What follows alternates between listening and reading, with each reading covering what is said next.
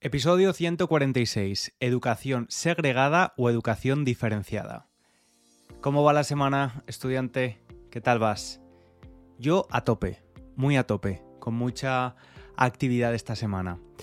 Esta semana, por cierto, ha vuelto también el podcast de nivel avanzado. Sabes que Spanish Language Coach es un proyecto que ahora tiene tres podcasts. El primer podcast es Spanish for False Beginners, para falsos principiantes, este de nivel intermedio y también el de nivel avanzado. Lo puedes buscar como Advanced Spanish Podcast o Podcast de Español Avanzado. Verás la portada, la imagen con mi cara. Y sí, no tengo mucha imaginación con el título del podcast. Bueno, quiero decir algo y me quiero dirigir especialmente a una persona que no sé cómo se llama, no sé si es un hombre o mujer, no sé cuántos años tiene, pero sí que sé que ha dejado un comentario en iTunes, que es la plataforma de podcast de Apple. Solo puedo ver que el comentario fue enviado desde Bélgica y esta persona dice algo así como, me gusta el podcast, pero necesito la transcripción y no me das la transcripción, falta la transcripción.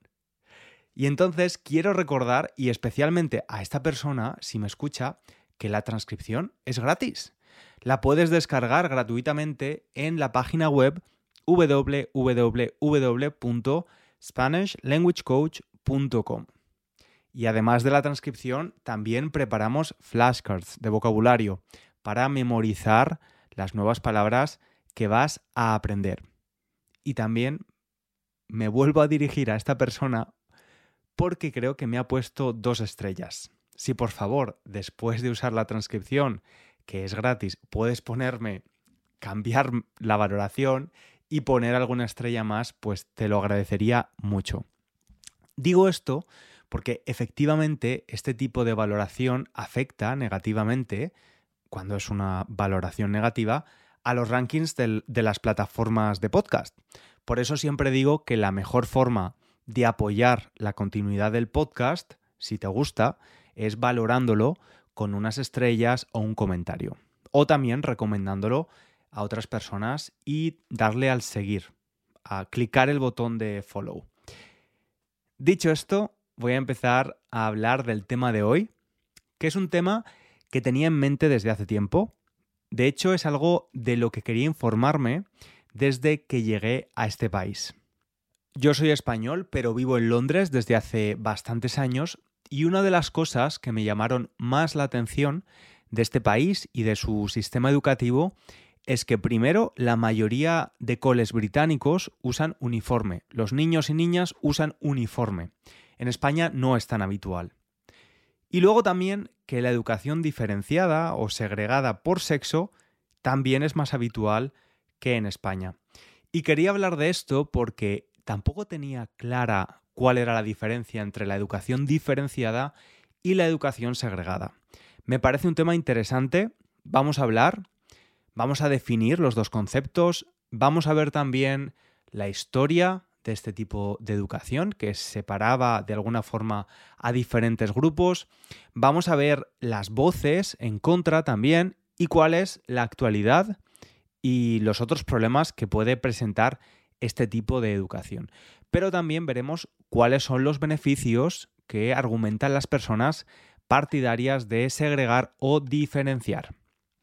Y vamos a empezar poniéndonos en la piel, poniéndonos en el lugar de unos padres que quieren escolarizar a su hijo. Una situación que a veces es estresante porque todos los padres quieren la mejor educación para sus hijos y tienen que tomar varias decisiones. La primera, y esto dependerá también de los recursos económicos con los que cuenten, será elegir qué tipo de modelo, qué tipo de centro educativo quieren. Hablo del caso de España, ¿de acuerdo? En España tenemos la mm, escuela pública, que se financia exclusivamente con dinero público, la escuela privada, que se financia de forma exclusiva con dinero privado, y la escuela concertada, que es un híbrido. La dirección es privada, de naturaleza privada, pero se financia parcialmente con dinero público y por tanto sí que hay ciertas normas que tienen que cumplir, normas dictadas por el gobierno. Y aunque a veces el tipo de financiación es importante para los padres, porque esto determinará los recursos que tiene el centro educativo, el colegio, no es la única decisión importante. Y hoy vamos a hablar, como hemos dicho, de dos modelos educativos que son especialmente polémicos en España y que depende de dónde vivas, pues también quizás en tu país también. Son la educación diferenciada y la educación segregada. Aunque son conceptos diferentes, muchas veces se intercambian.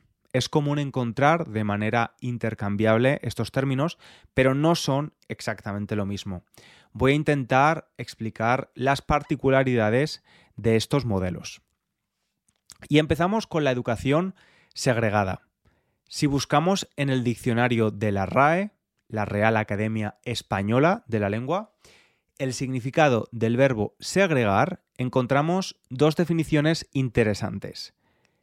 La primera sería separar o apartar algo o alguien de otra u otras cosas. Y la segunda va un poco más allá y es separar y marginar a una persona o a un grupo de personas por motivos sociales, políticos o culturales. La educación segregada consiste en separar a un grupo homogéneo, igual, en un colegio, en una escuela o universidad. Lo importante es recordar que hay una separación física. Ese grupo de iguales está separado físicamente del resto. Y aunque ha habido a lo largo de la historia distintos tipos de segregaciones, como la racial, separar a las personas por raza, hoy nos vamos a centrar especialmente en la segregación por sexos. Normalmente, esto no es una representación real de la sociedad.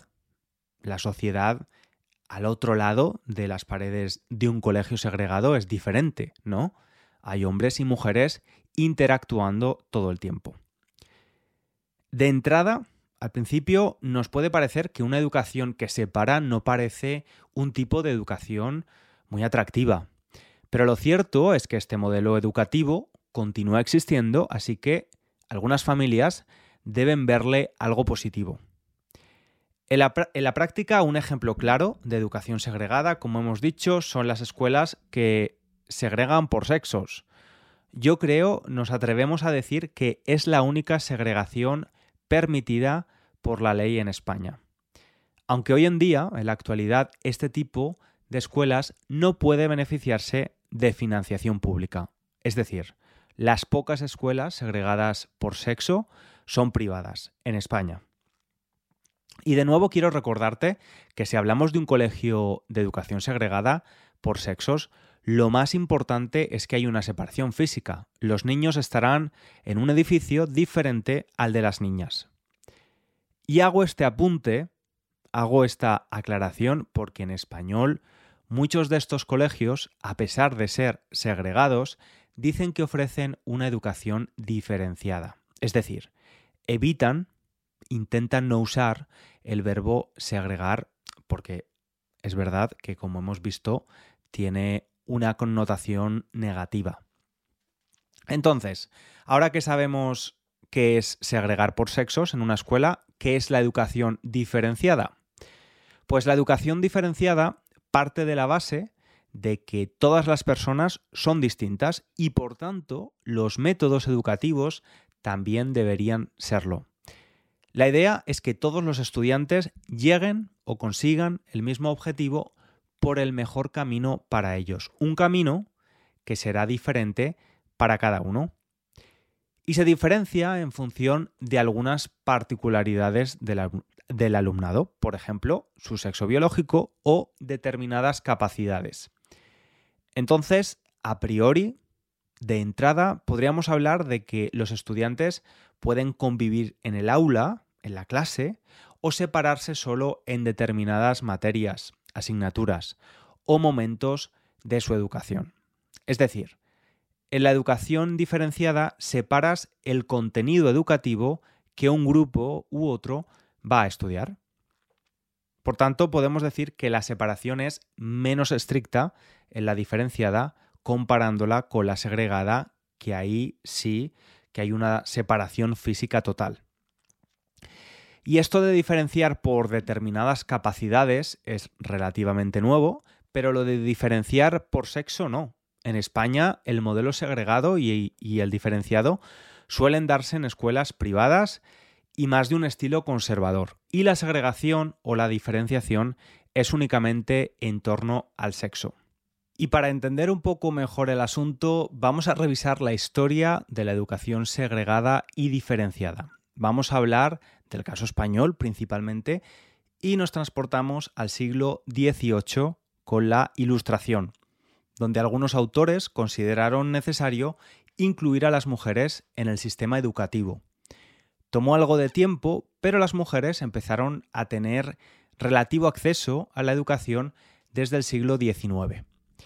En aquel momento, su rol en la sociedad todavía era el de ama de casa, es decir, una mujer dedicada exclusivamente al trabajo del hogar, que es un trabajo no remunerado, como sabemos. Se consideraba que el mayor acontecimiento vital para una mujer era la maternidad y su educación giraba en torno al ideal de madre y esposa burguesa. Por eso las niñas estudiaban en otros centros, es decir, toda la educación era segregada y también estudiaban contenidos diferentes al de los niños, es decir, la educación era también diferenciada. En este contexto surgió una ley, la ley Moyano, que obligaba a que las niñas fueran a la escuela de los 6 a los 9 años. Pero esto no estaba bien visto en todas las familias. En algunas, los hijos e hijas formaban parte de la fuerza de trabajo, tenían que trabajar. En cualquier caso, y aunque la alfabetización femenina continuaba progresando en esta época, todavía se consideraba a la mujer inferior al hombre, tanto física como biológicamente, y además dependiente. En familias tradicionales el hombre proveía, era el proveedor, mientras que la mujer era la que se encargaba de todo lo doméstico, de todas las cosas relacionadas con el hogar.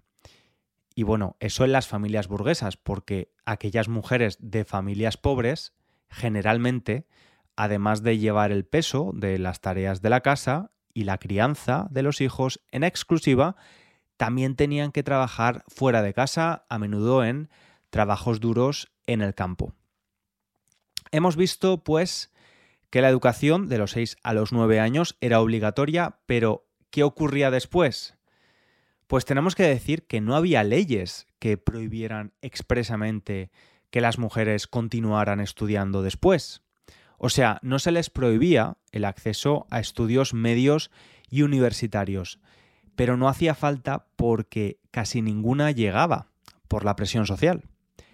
A pesar de eso, algunas mujeres adelantadas a su época sí que completaron la secundaria y algunas pioneras llegaron a la universidad, como fue el caso de María Elena Maseras, la primera estudiante universitaria de España. Ella se matriculó en la Facultad de Medicina de la Universidad de Barcelona en 1873. Así que en aquella época, por un lado teníamos una educación segregada por sexos, chicos y chicas no compartían espacio, pero también se trataba de una educación diferenciada, porque no estudiaban lo mismo. Respecto a la educación diferenciada, te voy a explicar en qué consistía en aquella época. El artículo 5 de la ley Moyano, que hemos mencionado antes, marcaba las asignaturas que iban a estudiar los niños y las niñas. Para ellas, algunas asignaturas estaban vetadas, prohibidas, como por ejemplo comercio, geometría, dibujo lineal, historia y geografía, entre otras. En su lugar, debían estudiar labores, donde se enseñaba a coser la ropa o a cocinar, también elementos de dibujo aplicado a las labores y ligeras nociones de higiene doméstica y economía doméstica. Las asignaturas que sí que formaban parte del currículum de ambos sexos eran religión, lectura, escritura, gramática castellana o aritmética.